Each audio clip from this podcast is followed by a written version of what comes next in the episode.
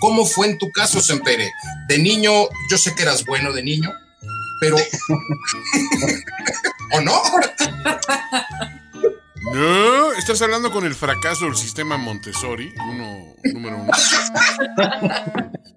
Vivimos en un mundo lleno de opciones y muchas veces tenemos que decidir. Pero hay veces en las que no. Simplemente necesitamos una salida, un respiro, salir del lugar, tomar las escaleras, llegar a la calle y coincidir con las personas en las que confías, las que te escuchan y conversan. Esto es Rómpase en caso de emergencia. Rómpase en caso de emergencia. Con cuatro fantásticos, pero sin poderes. Ingela Camba, Antonio Sempere, Alfonso Araujo y Eduardo Albornoz. De todo un poco, de nada, un todo. Rómpase en caso de emergencia. Rómpase en caso de emergencia.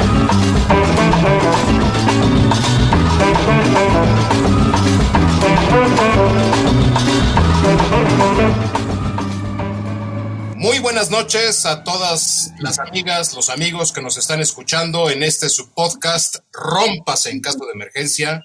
Tengo el placer, el deleite de compartir espacio con tres personalidades. Primero, la queridísima Ingela Camba. Hola a todos. Desde el lejano oriente, esparciendo sabiduría y estableciendo puentes sólidos con México, Alfonso Araujo. Saludos desde China, aquí es empezando las vacaciones. Que déjenme decirles que Alfonso sí se bañó, pero desde la mañana lo primero que hizo antes de beberse un café fue comer una paleta helada. Sabor capuchino. sí, claro. Y el día de hoy, con condiciones eh, favorables hasta donde se lo permite, mi gemelo malvado, el señor Antonio Sempere, que ha tenido una semana como si fuera de la Guardia Nacional en Michoacán o, algo por el estilo. ¿Cómo estás? Le cambio mi semana a, a Félix Salgado Macedonio, así te la pongo. Oye, pero una semana siendo él debe ser la cosa más desagradable de la vida. A ver. No, no, o sea, Nada más por el olor, imagínate. Y el día de hoy, damas y caballeros, pues es Día del Niño y sabemos perfectamente que todo mundo publicó o puso de avatar su foto de cuando era niño o niña, con frases, algunas emotivas, otras un poco cursis, pero todas evocando con nostalgia esos años de inocencia que por supuesto quedaron en el olvido y hoy es pura amargura, en la mayoría de los casos hablando de redes sociales. Eh, yo nunca, por cierto, yo nunca he publicado mi foto de cuando era niño, pero yo vi que ustedes sí lo hicieron. Ingela, tú además eres una mujer, este, pues muy amable, muy cortés, muy cordial, expresando pues frases para que la gente se motive y se quite todo ese rollo de, pues, de las depresiones y los malos pensamientos. ¿Qué, qué, qué implica para ti este Día del Niño? Ay, la verdad es que una, una oportunidad de escapar de tanto presente, ¿no? De repente nuestro presente está muy cargado y, y, como que la foto dices, ay, mira, no tenía estos pesos encima. Yo creo que por eso son, uno quizás sonríe más fácilmente. Y, y la otra cosa que es muy bonita que yo pensé ahora cuando veía las fotos es que una foto se completa, el sistema de una foto se completa con el que te está tomando la foto. Entonces, todas las fotos que ves tiene que ver con papás, abuelos o alguien que quería mucho a ese chicuelo y que lo encontraba fantástico y que dijo, yo quiero que este momento se recuerde. Entonces son como fotos muy amorosas, por más que haya malvados en las redes que dice que, que parecen las fotos de un kilo de ayuda. Qué horror. Pero yo creo que hasta eso hay que reírnos, ¿no? Porque ahí estás tú todo el mundo diciendo y sacando tus coletitas y pues ya te pusieron cara de kilo de frijol, ¿no? Dona por el kilo de frijol. Entonces, pues, que por cierto, Alfonso no puso su foto porque pues no, no nos, no quiso, eh, pues, ¿cómo podría decir? Balconearse con ese pasado ranchero, domando caballos y subiendo al perro de la silla. claro. Tiene una imagen sofisticada que cuidar. Sí, ya sabes que ahí eh, somos unos cavernícolas en el norte. Pues sí, pero unos bastante previsores que por supuesto ya a estas alturas yo creo que medio Nuevo León está vacunado, uh -huh. porque obviamente brincaron a la frontera. Pero platícanos a ver, Alfonso, ¿cuál era tu sueño de cuando eras niño? ¿Lo realizaste? Fíjate que como tantos niños este, en los setentas que recién habíamos llegado a la luna, este, yo quería ser astronauta.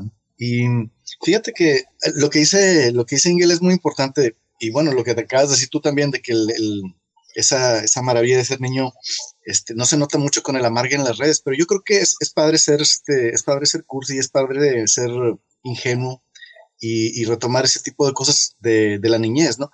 Cuando, cuando estábamos chiquitos queríamos ser bomberos, policías, astronautas, Batman o el hombre araña, cosas así.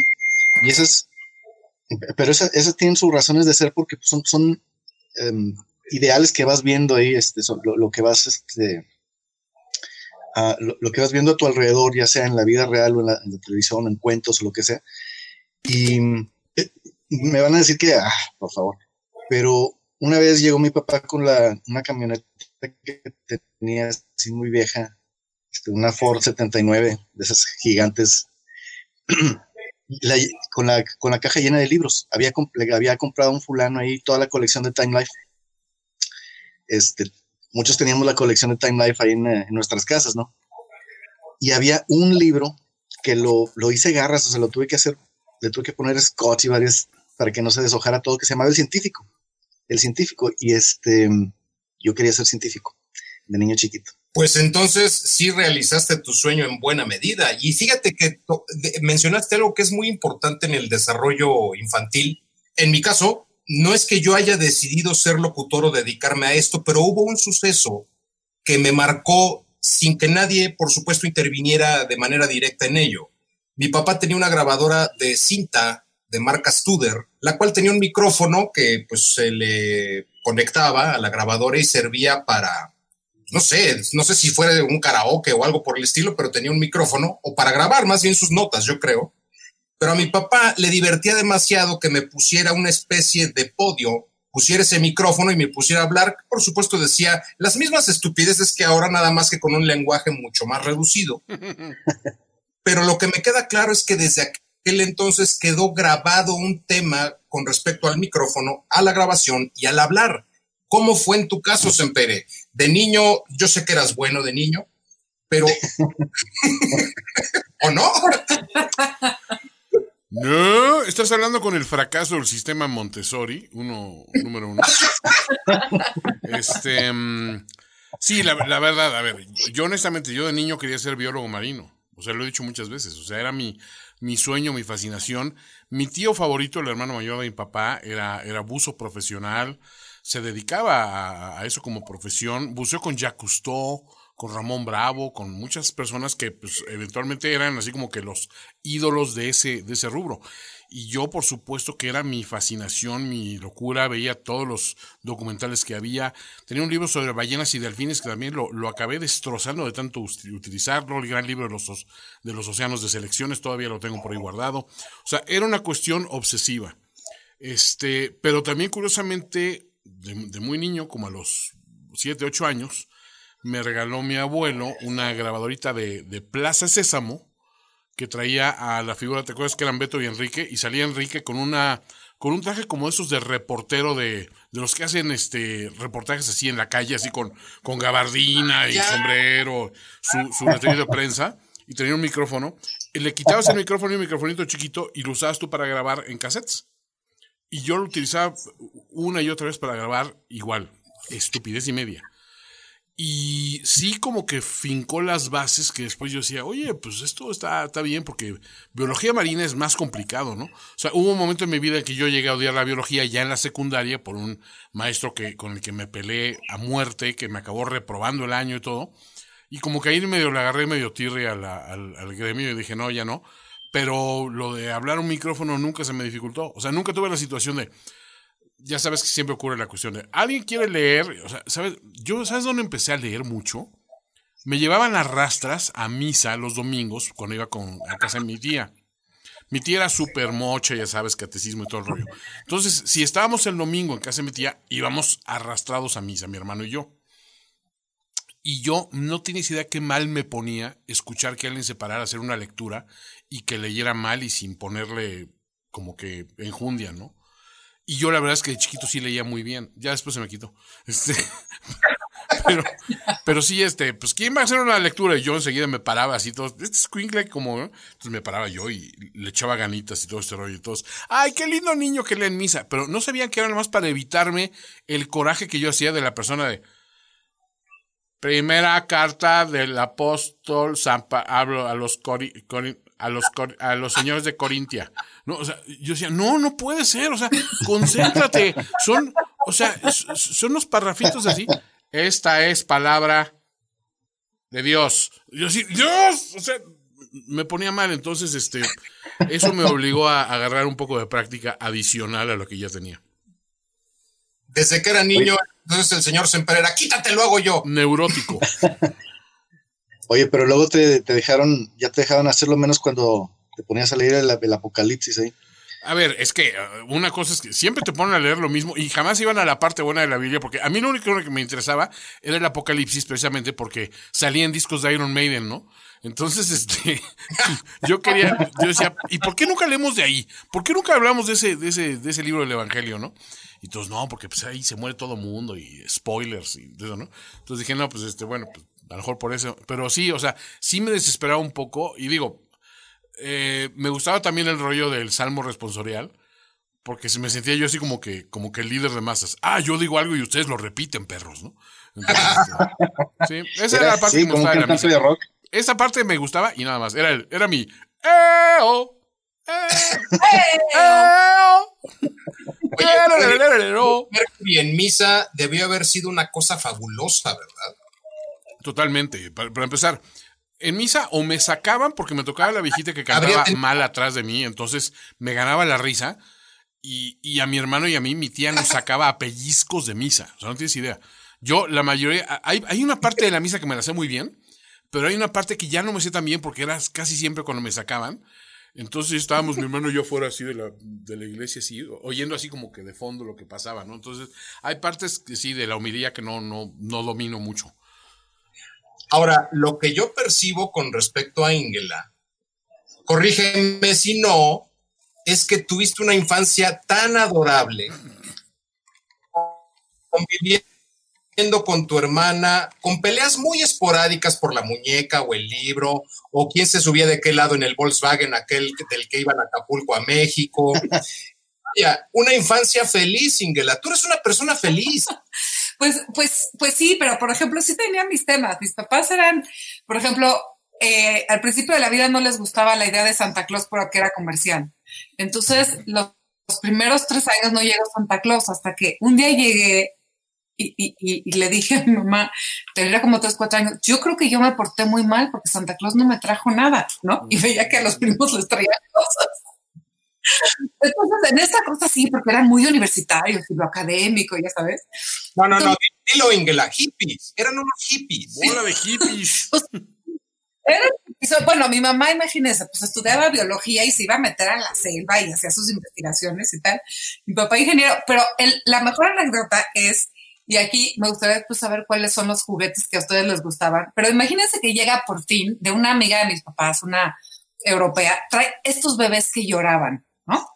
Y entonces yo feliz porque el bebé que lloraba, que mis papás nunca me traían, que Santa Claus no cumplía, que no llegaba a la casa, llegaba. Y yo feliz le quitaba el chupón lo hacía llorar. Al día siguiente no tenía pilas. Mi papá se las quitó porque que estuviera llorando. Entonces mi muñeca que lloraba dejó de llorar. Yo creo que yo por eso pongo especial atención a la terapia para la gente cuando no sabe llorar. Porque extrañé mucho ese sonido en mi muñeca. Pero para que veas que entonces de todo pasa, todos nos guardamos ahí nuestras pequeñas frustraciones. ¿Cómo, cómo cuando, cuando no sabe llorar, dijiste? Ah, sí, claro. ¿Hay gente que no sabe llorar? Sí, de, de, verdad, no sabe llorar. A ver, pero no sabe en el sentido de soy muy duro y no quiero llorar, o no sabe de que llora y, y parece, o sea, y te da risa porque está llorando muy mal, o llora muy feo y hay que corregirlo. No, no es cierto. Es, no, no, de no saber llorar, de, de por ejemplo, pasar momentos súper tristes y no poder llorar. Eh, de al, el entierro de algún familiar muy, muy, muy importante y no poder llorar ni una vez en ese duelo.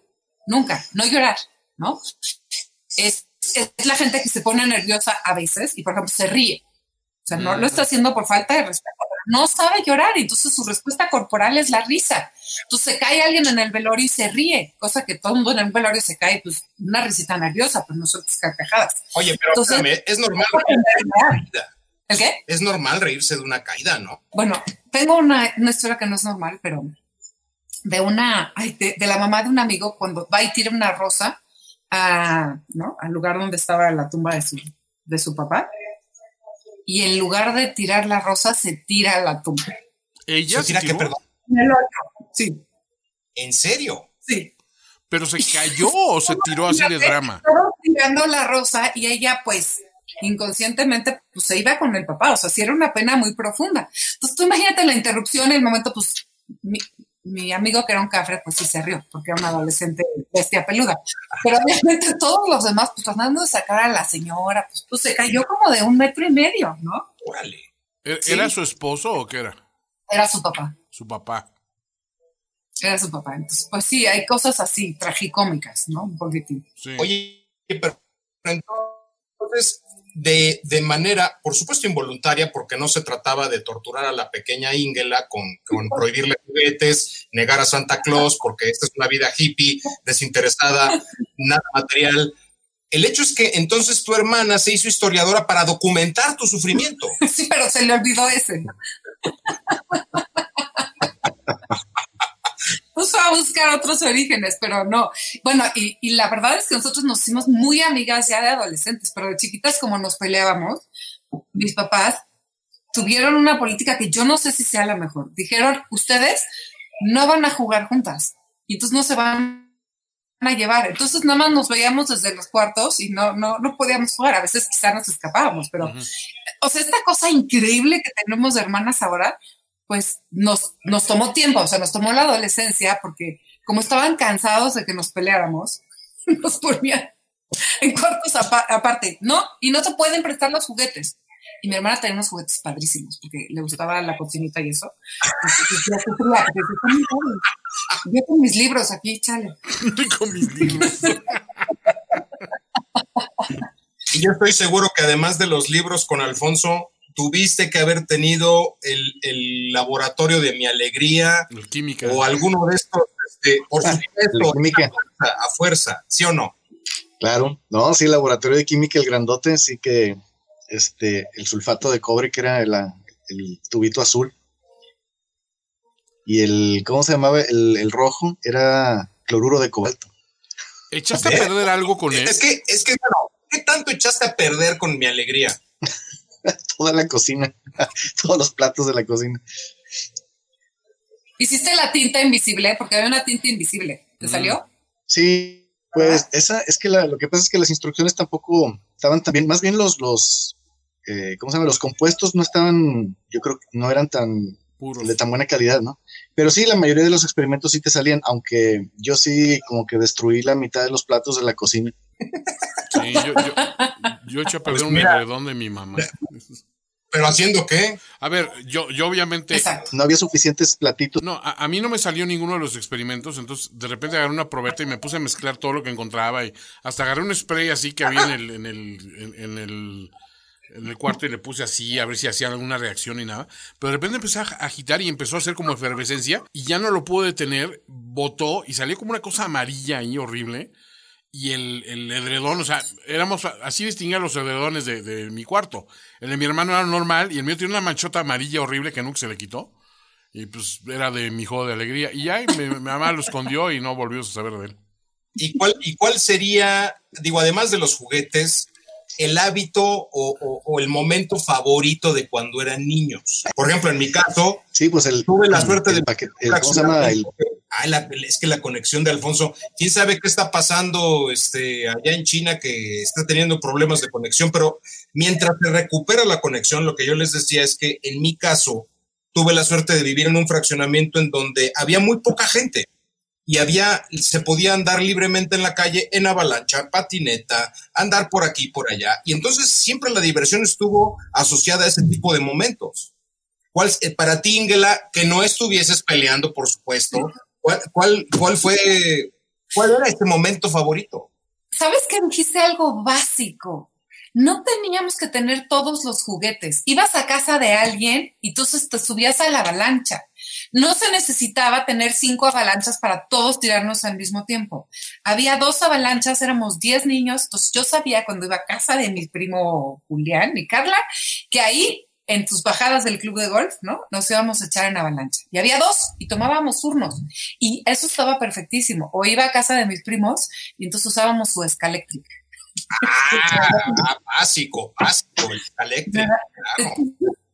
Como que había algo que ibas a cada casa y sabías que tenían ese juguete y jugabas con eso perfecto y no necesariamente lo, lo debías tenerlo. Entonces yo creo que es eso, pero tengo una anécdota de, de, mi hermana que todavía me reclama que soy muy mala. ya voy a acabar con toda una imagen buena que he creado en estos años, lo siento. Pero bueno, entonces la imagen es la siguiente. A mí me encantaba leer Mafalda y me encantaba leer, y esto es como a los siete años, o sea, y, y Enid Blyton, que eran libros de aventuras de niños y así. Entonces, eh, me decía Urso, oye, vamos a jugar a algo. Y yo, sí, perfecto, vamos a jugar a la escuelita. Entonces jugamos un ratito a las mates y yo ponía unos numeritos y después le decía, ok, ahora vamos a jugar a la biblioteca. Pero ella no sabía leer, entonces yo, yo me ponía a leer y, y, le decía, tú cuidas la puerta para que no se roben libros. no me lo perdono. Oye, pero vaya, ¿eh? Excelente solución. Mira, tú vete por allá. Finge que eres un poste en lo que yo me divierto aquí leyendo.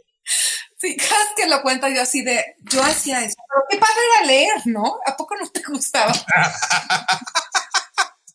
y para ti, Alfonso, ¿cuál era tu momento favorito?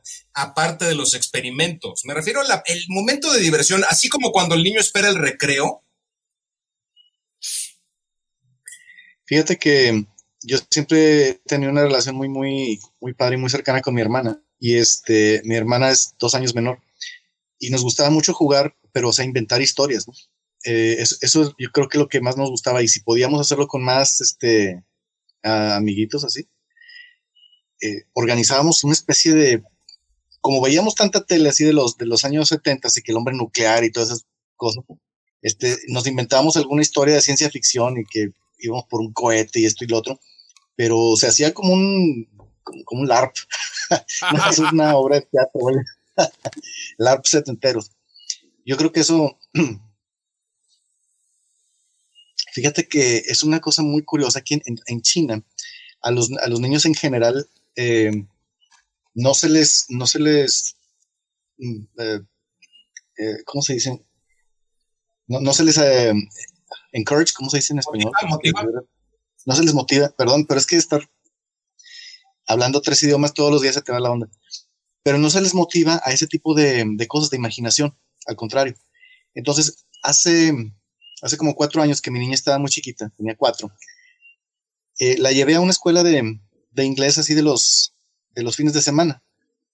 Por, no para que tuviera clases, sino porque yo era amigo de la, de la directora. Entonces se puso a jugar ahí con los niños y con una, maestra ahí supervisando. Y cuando regresé por ella, me dijo la, la, maestra, tu niña es una cosa muy rara, muy poco común aquí en China, porque se puso a hacer exactamente eso. Les dijo a todos los niños, a ver, los empezó a organizar y a ver, tú vas a ser un cocodrilo y tú eres un pájaro que viene y tú vas a ser un fantasma que viene y nos escondemos en una cueva y que no sé qué. Y todos los niños dijeron, ah, caray, ah, caray, bueno, pues, y, y bueno, y se pusieron a hacerlo pero eso es esa, la, la, época que tienen los niños de la fantasía. Este, aquí en China no se motiva mucho, es, es muy, es, eh, mucho estudio desde, desde chiquitos. Pero a ver, entonces significa que tú motivaste a tu niña, es decir, ella de dónde aprendió eso. Ya se le fue la conexión otra vez. ¿Y cuál era tu motivación de niño, Semperé? Eh, explotar cosas, quemar cosas. No, no, a ver. No, honestamente, la verdad es que yo de niño era bastante bien portado. Yo de niño, curiosamente, era muy lector también.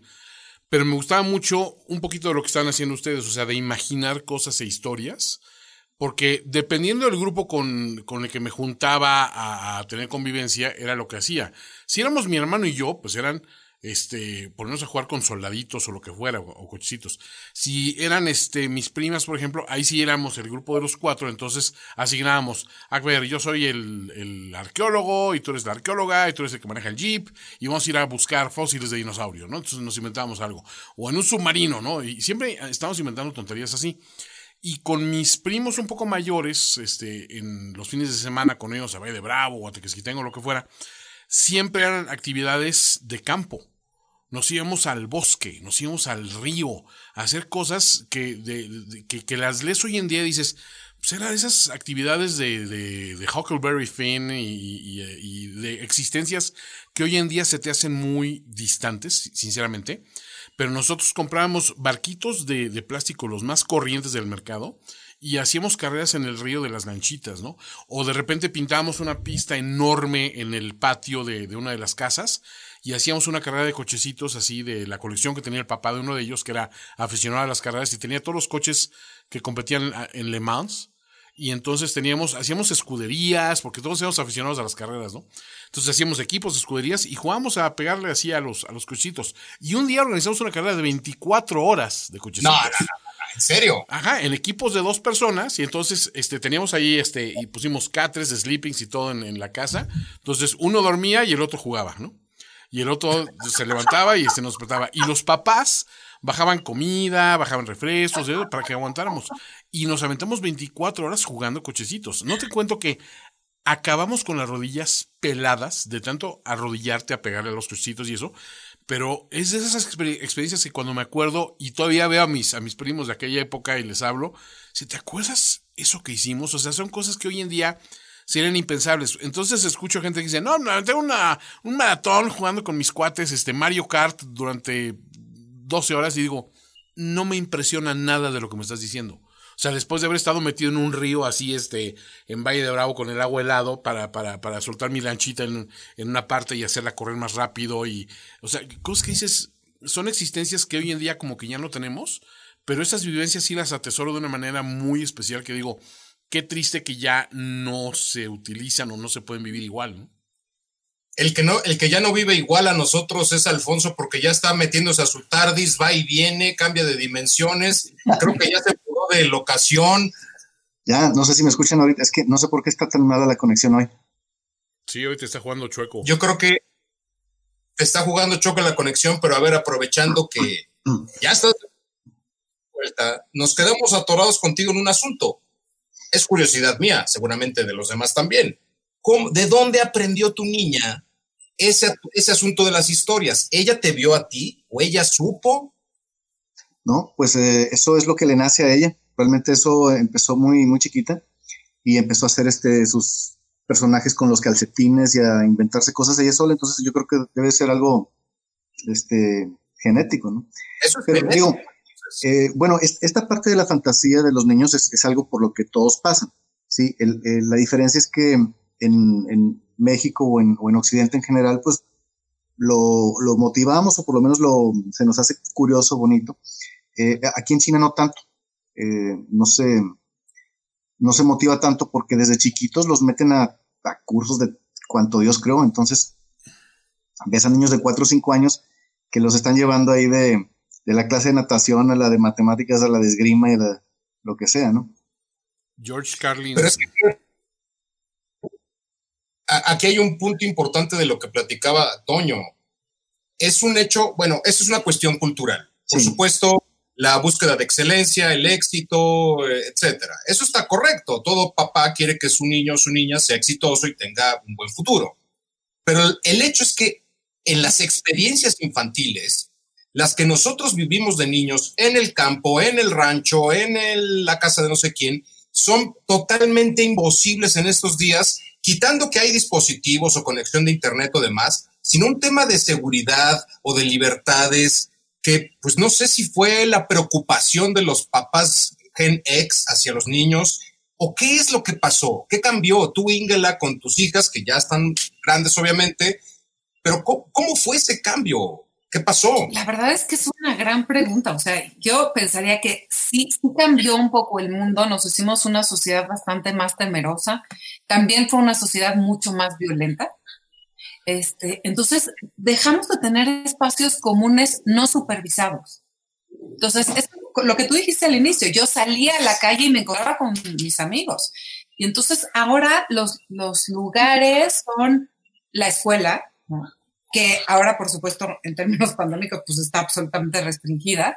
Y después ciertos lugares, no sé, un parque, pero ya supervisados por los papás. Esto de voy al parque y regreso al rato, ya no, ya te llevo al parque y la mamá se sienta con el celular o con otras amigas.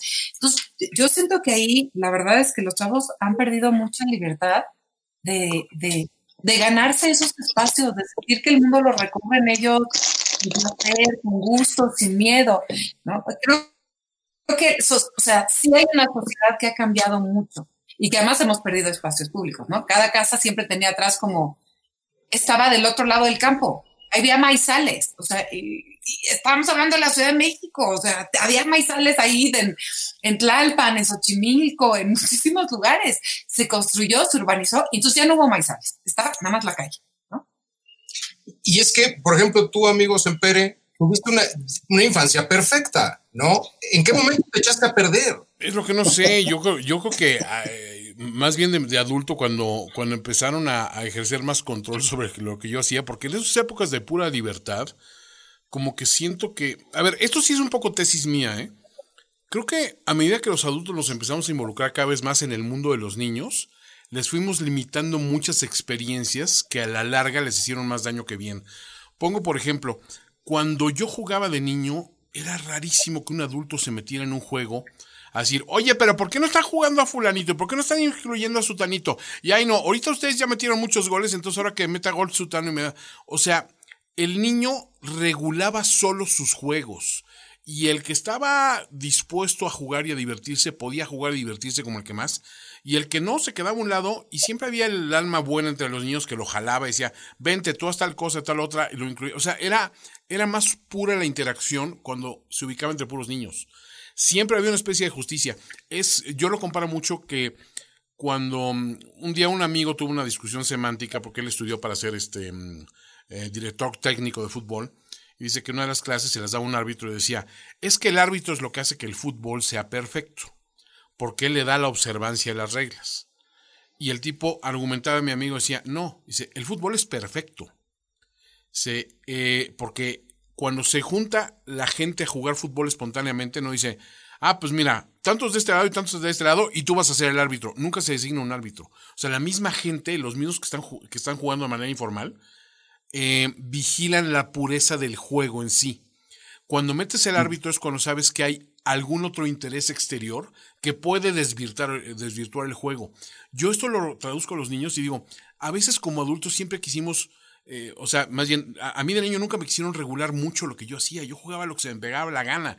Si el día anterior había visto una película de guerra, al día siguiente estaba yo jugando a que era yo, el sargento Saunders, eh, eh, saboteando un nido de ametralladoras nazis, ¿no? Y, y, si el día anterior había visto a Robin Hood, pues me improvisaba un arco y una flecha y le tiraba a mi hermano, ¿no? Pero mi punto es que George Carlin, que yo lo admiro mucho, decía, a mí me desespera mucho que a los niños les hemos cortado la capacidad de imaginar. Dice, todos los niños deberían dedicarle una hora de su día a soñar. Y él hablaba de soñar, a imaginarse lo que fuera, a estar donde fuera, a jugar a lo que se les pegue la gana, a armar un rompecabezas al revés si quieren. O sea, el, el hecho de tener ese libre albedrío, que es la parte buena, creo yo, del sistema Montessori, te da mucha libertad en cierto sentido y te ayuda a encontrar formas de expresión que dices, a lo mejor no todas me van a servir de adulto, pero estas que me sirven sí me van a servir eventualmente. Hay cosas, yo bromeo mucho de que soy el fracaso del sistema Montessori, pero, pero la verdad es que muchas de las cosas que hoy aplico en, hoy en día a mi ética laboral y a mi forma de hacer las cosas y de conocerme, es decirme, si no me divierte o no me está haciendo dinero, pues lo dejo de lado. O sea, yo no tengo ninguna necesidad en volver a refrescar mis conocimientos de álgebra. ¿Por qué? Porque nunca me gustó y nunca gané dinero con ello. A lo mejor soy, represento un atraso para la civilización occidental y el conocimiento, a lo mejor, pero creo que hago más bien dedicándome a lo que me gusta y explotándolo, ¿no? Pero no crees que entonces, digo, apoyando tu tesis, ¿no crees que en el ejercicio de imaginación está íntimamente ligado a los espacios? Porque yo apelo mucho al bosque, a la naturaleza, a las áreas abiertas. No sé qué opinas tú, Alfonso. yo creo que la imaginación no necesita más que un metro cuadrado y una hora de tiempo. Este, sí, es cierto lo que dice Ingela, que pues teníamos antes mucho más libertad espacial, digamos. Yo me acuerdo cuando estaba en secundaria a los 12, 13 años, que le decías a, tu mamá, pues hoy hay examen semestral o lo que sea, y de ahí me voy a ir con mis amigos. Y esa era, toda la explicación. Y llegabas pues a las 8 de la noche después de haber estado con tus amigos, no había más explicación. Si, eh, si alguien te dijera eso ahorita, pues pondrías el grito en el cielo, o sea, le pondrías ahí una, esos, este, cosas que te ponen ahí en el tobillo para arrastrar. Em, sí, pero eh, bueno, esos espacios quizá en las ciudades están ya mucho más limitados por muchas razones, pero yo creo que la parte de la imaginación no se, no se limita con nada. Y eso aquí en China, pues yo lo puedo ver con mi niña, que eh, te digo, desde muy chiquita, este, hacía eso, o sea, veía alguna cosa de la tele o platicaba con un amiguito que le, el amiguito le contaba una historia porque estaba más, más grande, entonces ella llegaba y se ponía, o sea, con, con cubitos, así, ponía uno encima del otro y decía, esto es una jirafa. Y pues, ok, eso es, eso es una jirafa y eso es, eso es verdad. Entonces yo creo que lo que dice Carlin, a mí, yo también soy súper fan de Carlin, eso de la, la importancia de no hacer absolutamente nada más que estar divagando con la mente. Es una cosa muy, muy importante. Hay otro elemento por ahí también. En los lugares confinados, hablando de que no siempre necesitas espacio, los lugares de confinamiento le hace un departamento de interés social o una, una celda en la prisión, eh, un buen compañero y de lo más apreciado es un libro.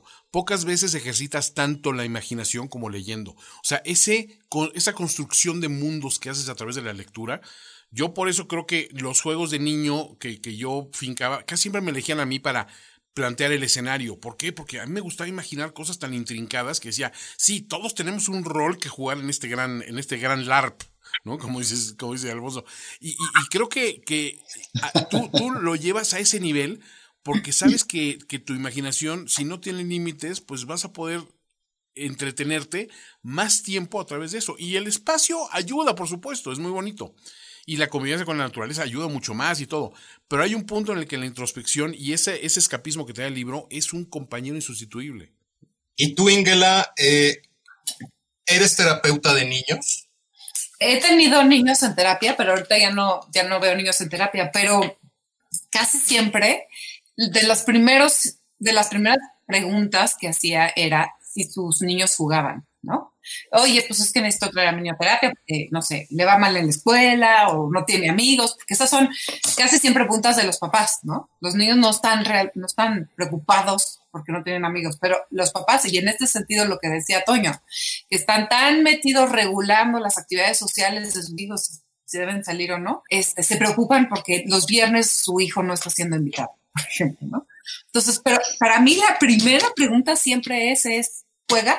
¿Sabe jugar solo? Y además, ¿qué tipo de juego? Porque jugar ajedrez es muy bonito y es básicamente muy inteligente, pero no es el juego fantasioso, ¿no? A menos que un niño llegue a ajedrez y, quiera decir, estas son mis reglas. te mueve todo el y entonces hace lo que sea y hace un baile con el ajedrez, pero ya no está jugando. Está utilizando las piezas como si fueran Barbies o Playmobil, ¿no? Ese juego, por supuesto, es, es muy sano y en ese sentido es la manera de canalizar emociones, fantasías, eh, lo que decía justamente Toño. Eh, vio Robin Hood y al día siguiente fue a jugar Robin Hood. Pues los niños vieron una pelea de los papás y al día siguiente están jugando con que están peleándose los muñecos, ¿no? Este, ven algo en las noticias peligroso y entonces al día siguiente están jugando con que hay una guerra mundial o llegaron los malos, este, entonces, el juego es súper importante. Y el tema, yo creo que tiene que ver aquí con lo que decía Alfonso, que eh, en este lugar de llevar a excelencia a los niños, no dejan tiempo para que los niños jueguen. Entonces lo que hacen es lo llenan, lo llevan a hacer natación, los llevan a hacer esgrima y, y ya. Entonces porque claro, los niños cansados dan menos lata, ¿no?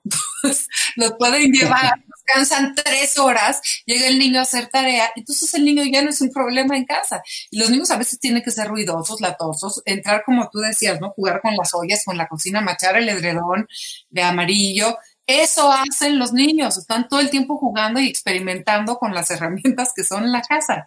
Entonces a veces intentan cansarlos demasiado, pero entonces no dejan el tiempo de jugar, que el tiempo de jugar es un tiempo de nada. Es, estoy súper aburrido, ¿qué voy a hacer? Voy a empezar a jugar, voy a jugar con que esto es un monito y entonces se encuentra con este otro monito y se caen mal y se pegan, ¿no?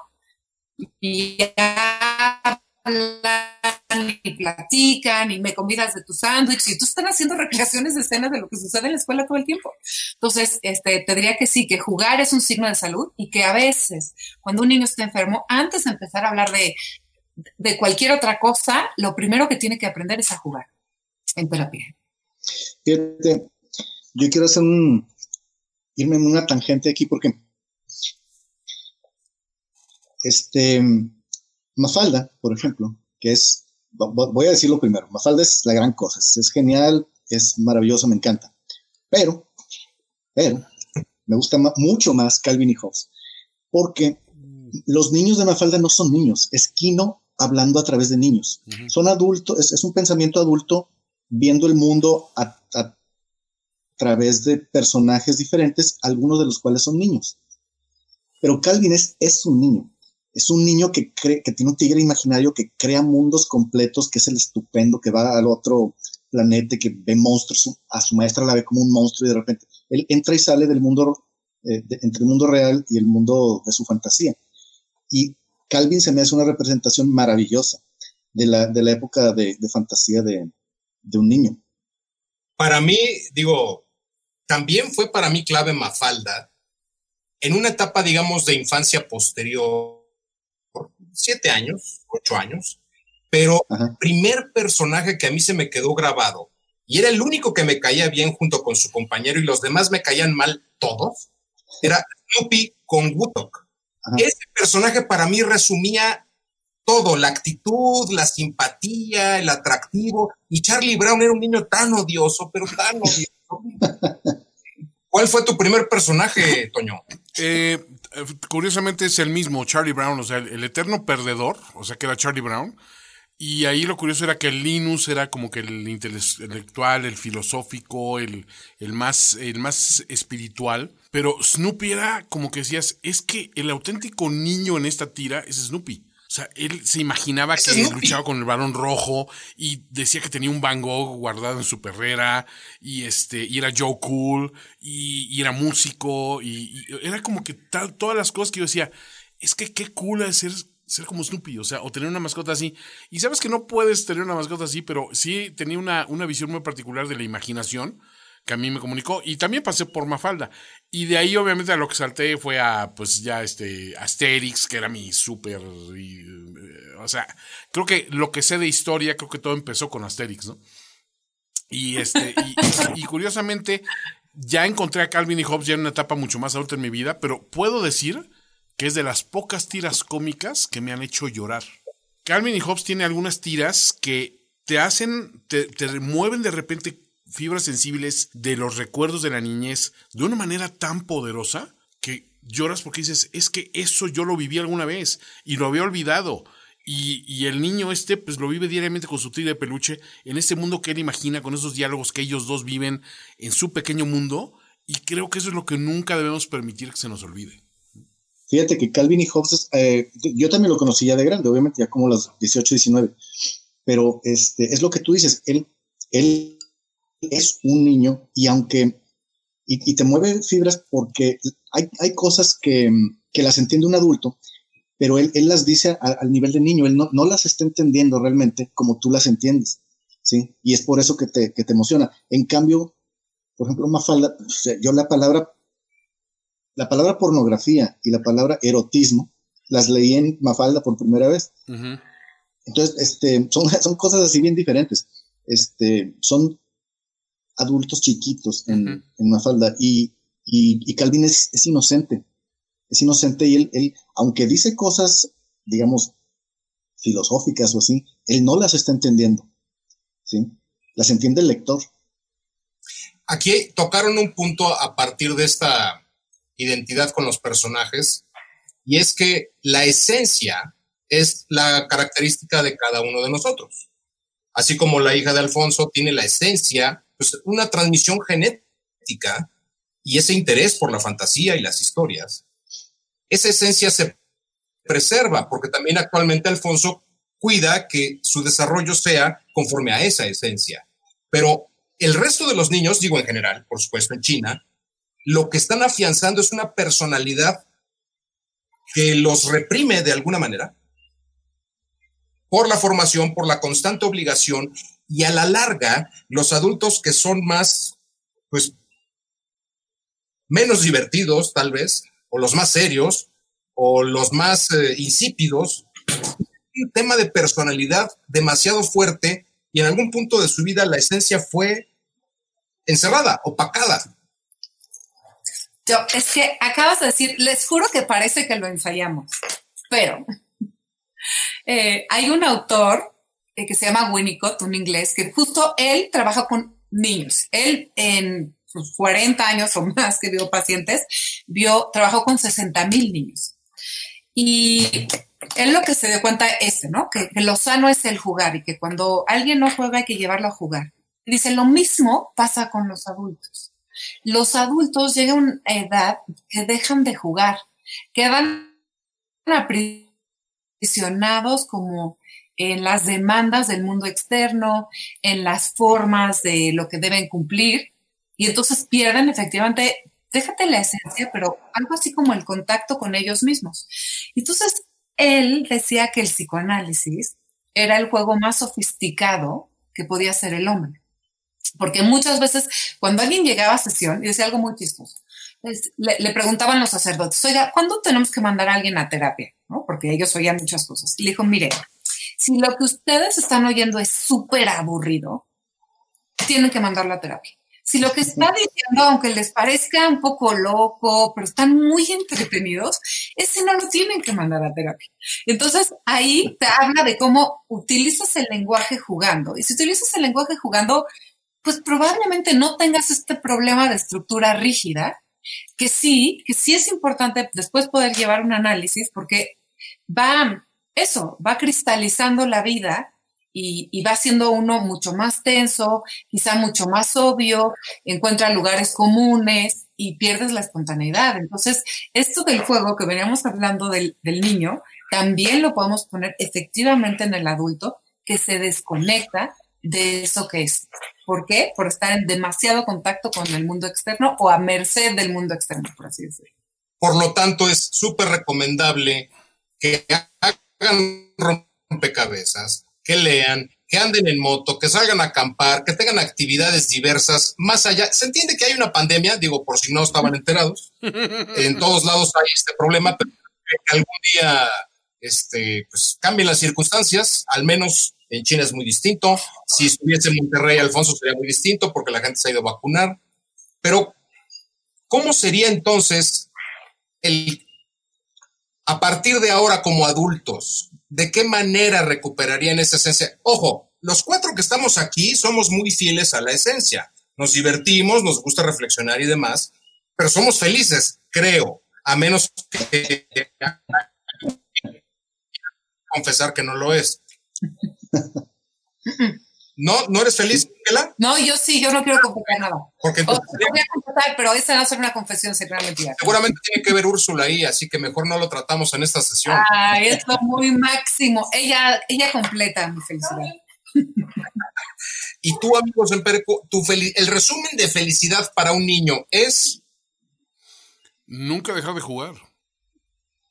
Nunca, a ninguna edad. O sea, pueden cambiar, dicen por ahí, pueden cambiar los juguetes, pero tienes que seguir jugando. Jugar es cosa seria. ¿Sí? Jugar es cosa seria.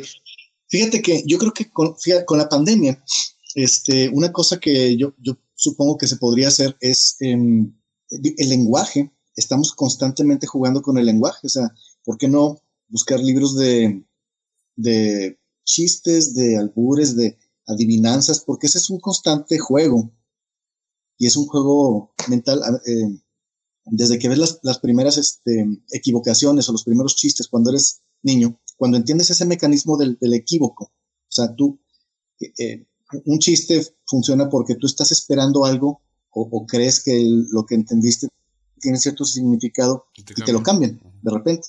Entonces ese contraste súbito te hace reír porque haces un equívoco en las palabras o lo que sea. Yo creo que es muy importante jugar con el lenguaje también. Que yo estoy seguro, digo, seguramente es el caso de ustedes, porque tuiteros somos y en el mame andamos, que a mí me ha regalado tantas risas y experiencias el conocer gente interesante como ustedes, a los cuales les tengo aprecio, a Toño un poco menos, pero a fin de cuentas, de Twitter somos, ¿no? Nos da ese aspecto creativo de decir, yo creo que es el único lugar, digo, salvo su opinión que sea diferente, el único lugar en donde puedes hablar en serio y al tweet siguiente decir una aberración. Y ambas son perfectamente posibles, forman parte de la persona. Sí, sí, sí. permite una flexibilidad de discurso muy grande. ¿no? Hacer una pregunta, reírte. Por eso a veces uno se, se, ofende cuando te dicen, tú no deberías estar diciendo eso. No, ¿cómo de que no? Me voy a aburrir muchísimo si solo escribo sobre esto. Entonces uno escribe de una cosa, bromeas con otra, dices una barbaridad. O sea, aprovechas también la gracia y la inteligencia de otros que dices, wow, esto es, esto es un descanso. Yo siempre me río cuando Eduardo está poniendo la mejor red del mundo. Yo sí, la mejor red del mundo, por supuesto. Luego, hay, hay, una cosa muy, muy típica que hacemos en México que es cuando alguien dice un chiste y, y todos los demás van añadiéndole cosas, este, haciendo variaciones este, eso, eso, y además Twitter es muy bueno para ese tipo de cosas. Se hacen hilos larguísimos y se va expandiendo el, el, chiste. Ese, ese, eso es algo único, es cierto. Y desde lo más simple de que, por ejemplo, Anel Sigala puso un chiste que fue bueno o malo, alguien le dio risa, pero a partir de ahí todo el mundo empieza a responder con hay mucha comedia y ponen memes de toda clase con hasta Steve Austin y todo el mundo con la peluca y nariz de payaso esos ejercicios son sumamente particulares. Por supuesto, no todo debe quedar en una pantalla y tenemos que salir a tener experiencias, ¿no? Pero sí es una red única a pesar de los tiempos políticos tan virulentos que estamos viviendo. Sí, nosotros eh, en los guiones que hacemos para, para Tenebroso, generalmente mucho de lo que nutre obviamente son, por supuesto, los, los hechos de los que tienes que hablar cada semana, pero nuestro reto escribiendo comedia es buscar qué forma hay graciosa de abordar el tema que no se haya explotado antes. Y es donde siempre tenemos que buscar, bueno, pero esto, porque es muy común que alguien dice, ay, es que vi un tweet de tal cosa, entonces lo adaptamos a este medio. No, o sea, eso funciona en Twitter, es otra cosa. O sea, aquí cómo hacemos que esto funcione en este medio muy específico que es un medio en video. Y si después decís el, material, muchas veces yo el material que no utilicé en, en, en guion, lo puedo refritear como tweets de otro enfoque y otra cuestión y digo, qué curioso que lo que no funciona en uno funciona en otro. Es la versatilidad de la narrativa, ¿no? Y pues digo, sin ir más lejos, esa, esa situación donde hay una especie de cadáver exquisito, donde alguien, alguien pone una situación y va añadiendo y construyendo, construyendo. Hoy mismo una chica estaba quejándose de que, o sea, su Twitter era, me rompió las mallas y no duró ni tres minutos. Ese era su críptico tweet de queja y frustración sexual, ¿no? Por supuesto, todos los hombres del planeta nos pusimos tres minutos, que es la saga del Señor de los Anillos, tres minutos, que es la guerra y la paz de Tolstoy, tres minutos, que es la mañanera de López Obrador, todos hablando de que tres minutos era una proeza, ¿no? Y eso es tan divertido porque dices, estamos todos en el mismo canal del mame y nadie le está cambiando. El mame es un canal que siempre da fruto. Es que esa, ojalá hubiese podido participar en ese. es muy bueno. Pero a ver, hablando de payasos, por cierto, me cae muy bien el tenebroso. Lo recuerdo desde la caravana. Todavía. Contando sus cuentos para niños y niñas con modificaciones este, de barrio y, cuestiones más este, mundanas.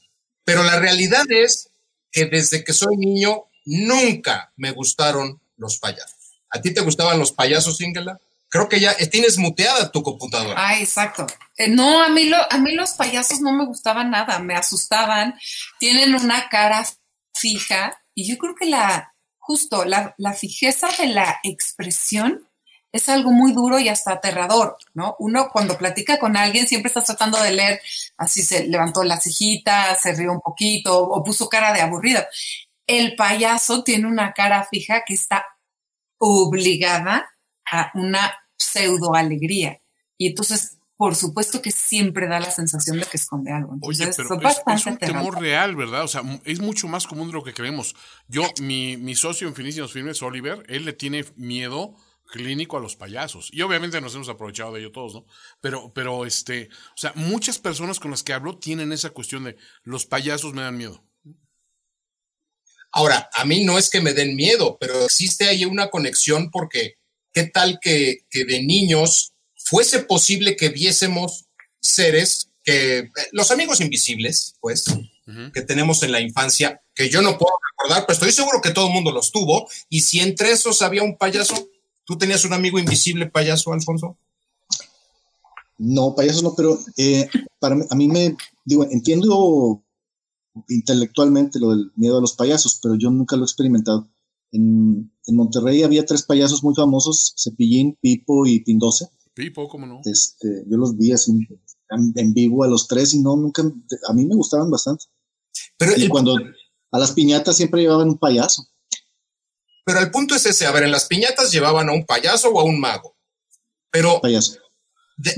no. me refiero a uno u otro, ¿no? O ah, los, ¿no? Y si fuera la, casa de, algún este, potentado regio, bueno, invitaban hasta, quién sabe, hasta el chavo del ocho contrataban, ¿no? Los tigres de Pero lo que voy es, les daba risa. Es decir, a mí no me daba risa. Eh, ciertas cosas sí, pero cuando involucraban a chamacos y había un, como que la rutina esa de, ¿a poco no, amiguitos? Cuá, cuá, cuá, cuá, cuá. No, no generaba nada. A mí tampoco, ¿eh? Nunca me hicieron gran gracia. No sé, yo como que era muy simplón a lo mejor. Este, no, sí, tenía, no, creo que, creo que recordar que había un par de amiguitos ahí que no, que a lo mejor se asustaban ahí con los payasos, pero en general nunca vi eso. Eso del temor a los payasos, yo me enteré ya mucho más grande y porque las películas esas de Stephen King, pero realmente eso nunca fue una cosa que yo entendiera. Que de hecho Stephen King explotó perfectamente ese temor, precisamente. O sea, no es algo que sea cultural de, un... A lo mejor aplica en todo Occidente, ese es el punto. El temor a los payasos puede reflejarse en México, en Rusia, en Inglaterra, o sea, existe, al menos en Occidente, eso. Y a lo mejor el niño asiático le tiene temor a, no sé, al rey mono, o no tengo idea, alguna leyenda que exista por allá, pero es algo cultural, lo explotó Stephen King. Sí, porque tiene que ver con la máscara. O sea, si te das cuenta, los personajes más aterradores de la película, por ejemplo, de Scream, que es la, máscara blanca, o la de Freddy Krueger, que parece que tiene una máscara, o el señor que es horrible, que tiene una, una cosa gris, ya saben, con... Una, una cosa gris. Una máscara gris como con agujeritos. Ah, Jason. Jason. Ah, Jason, exactamente. Exacto. Todos esos son máscaras. El payaso es una máscara. Entonces, por eso hay algo que, es, digamos, siniestro. No te tiene que dar miedo, pero no deja de ser siniestro. La pregunta es si te encantaban los payasos y decías, híjole, qué padrísimo llegó el payaso, o pues ya llegó el payaso, es una, cosa forzada. Hola, amiguitos, hola, ¿no? O sea. Bueno, es que, si, estuviera, si estuviera aquí nuestro querido este, eh, Héctor Suárez Gómez, este, ya nos estaría hablando de que es que depende del tipo de payaso, porque hay varias escuelas de payasos. Está el Pierrot, y está el, el Auguste, y está el Clown. O sea, creo que son cinco o seis variedades de payaso, y aquí estamos familiarizados como que con uno, que es el típico payaso de circo que hace eh, payasadas, literalmente. Está el otro payaso que es más tirando a lo que hacía Marcel Marceau, que es un payaso de mímica, de generar como sentimientos y cosas así. Está el payaso perdedor, está el payaso pobre del cual te tienes que apiadar. O sea, hay como, como ahora sí que hay, niveles de payasos, ¿no? Pero es curioso que sí, la cuestión de la máscara y de, el no poder adivinar exactamente la intención real detrás de ese rostro, porque hay, hay maquillajes de payaso que acentúan los sentimientos. Y hay, hay maquillajes que los disfrazan, que los, los congelan, digamos, en un, en un rictus que es fijo y creo que es lo que nos genera esa cuestión de, de, de extrañeza y de inquietud, ¿no? Que para mí la reinvención del payaso, aunque no fuese algo nuevo en dado caso, o la reinterpretación de este fue con el éxito de Cirque du Soleil. Claro. Payaso acróbata que efectivamente tenía gags de risa y comedia y lo de siempre, a lo mejor el chorro de agua inesperado o el Blumen Group que combina la música con ciertos este, actos divertidos, ¿no? Pero en general, lo que importa aquí es que mantengamos la risa de una u otra manera. Yo no sé, ustedes qué opinen, pero ¿estamos en tiempo de dar una conclusión a esto o no? ¿O nos seguimos de largo? Yo creo que lo que hemos estado viendo um, son dos cosas importantes. Uno, la, la, importancia de mantener ciertas actitudes de la infancia y, otra, y la importancia de específicamente el humor, ¿no? Que el humor ya sabes que, bueno, es aquí nuestro tema recurrente. Pero, ¿dónde buscar el humor? Pues es que el humor se encuentra adentro de ti, o sea, realmente tú lo vas a proyectar en, en, en, la situación. El humor es una actitud interna, no, no es algo que encuentras afuera. Me acabas de, de dar otra vez el, el, recurso de la actitud y es que la veo como un recurso, recurso de actitud y el recurso de imaginación. ¿Cuál es tu conclusión, Ingela? Yo, yo pienso eh, en esta idea de, niño con la que acertadamente comenzaste hoy, cuando decimos mantener al niño vivo, eh, creo que tiene que ver con esta posibilidad de este talento para jugar, para este talento para jugar toda la vida, ¿no? Se puede ser, eh, no sé, se puede ser un, un, señor serio en una oficina y jugar con algo, jugar con tus clips, jugar con las palabras, utilizar el humor como, ¿no? Como decía hace rato Alfonso, eh, eh, juegos de palabras, o sea, siempre hay posibilidad de jugar. Y además esto te mantiene muy cercano a tu, a tu presencia, ¿no? Porque es muy fácil, como decíamos, yo les decía hace rato, pues a veces tenemos mucho presente y el presente es esta, esta hiperconexión que tenemos con la realidad. Y el jugar es como un puente entre lo que nos pasa a nosotros, lo que le pasa a la realidad y vamos y volvemos, ¿no? Con, con lo que está pasando. Entonces, yo creo que jugar es sano y si identificamos que no estamos pudiendo jugar en la vida, y el humor es una manera de jugar, si no tenemos humor o si no sabemos jugar, creo que vale la pena ir a buscarlo. Vale la pena ir y pedir ayuda. Vale la pena ir y buscar amigos que sepan jugar y pedirles jugar a ellos. Tú sabes jugar perfectamente, Toño Sempere, pero ¿cuál sería tu conclusión? Yo me quedo con la frase de uno de mis personajes favoritos de series de televisión, que era un locutor vano y deleznable y, reprobable llamado Bill McNeil, interpretado por Phil Hartman en la serie de News Radio, ¿no? Y en algún episodio se pone muy reflexivo sobre su, su vida y todo, y decía, dice, y es que, pues, cuando yo era un niño, pensaba como un niño, jugaba como un niño y hablaba como un niño cuando me hice adulto, fui a buscar a ese niño y le pegué un tiro. Entonces, el tipo te rompía el saque porque dices, te va a llevar por una reflexión bien profunda y bien hermosa. Y decía la peor cosa que podía salir de sus labios, ¿no? Y decía, yo decía, un día voy a ser ese güey.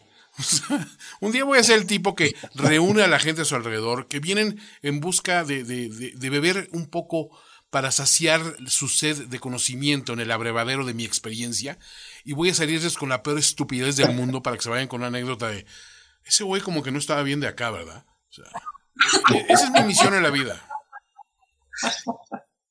Con lo cual yo pienso que las cosas efectivamente tienen importancia, sea para un niño un juguete o un momento un espacio, como para un adulto es importante cumplir con sus obligaciones hasta con el SAT. Muchas gracias a todas las personas que nos sintonizaron, que no, no es sintonía, pero que nos escucharon en este podcast de Rompas en caso de emergencia. Muchísimas gracias, Inge Lacamba, Alfonso Araujo, Toño Sempere. Nos escucharemos a la próxima y si no les gusta, pues ¿qué le podemos hacer? Ustedes no tienen sentido de luz. Gracias por escucharnos. A los que están y a los que no, que siempre haya espacios donde podamos coincidir. Esto fue Rómpase en caso de emergencia. Rómpase en caso de emergencia. Con Inge Camba, Antonio Sempere, Alfonso Araujo y Eduardo Albornoz. Una producción de Antonio Sempere para finísimos podcasts. Nos escuchamos a la próxima. Rómpase en caso de emergencia. Rómpase en caso de emergencia.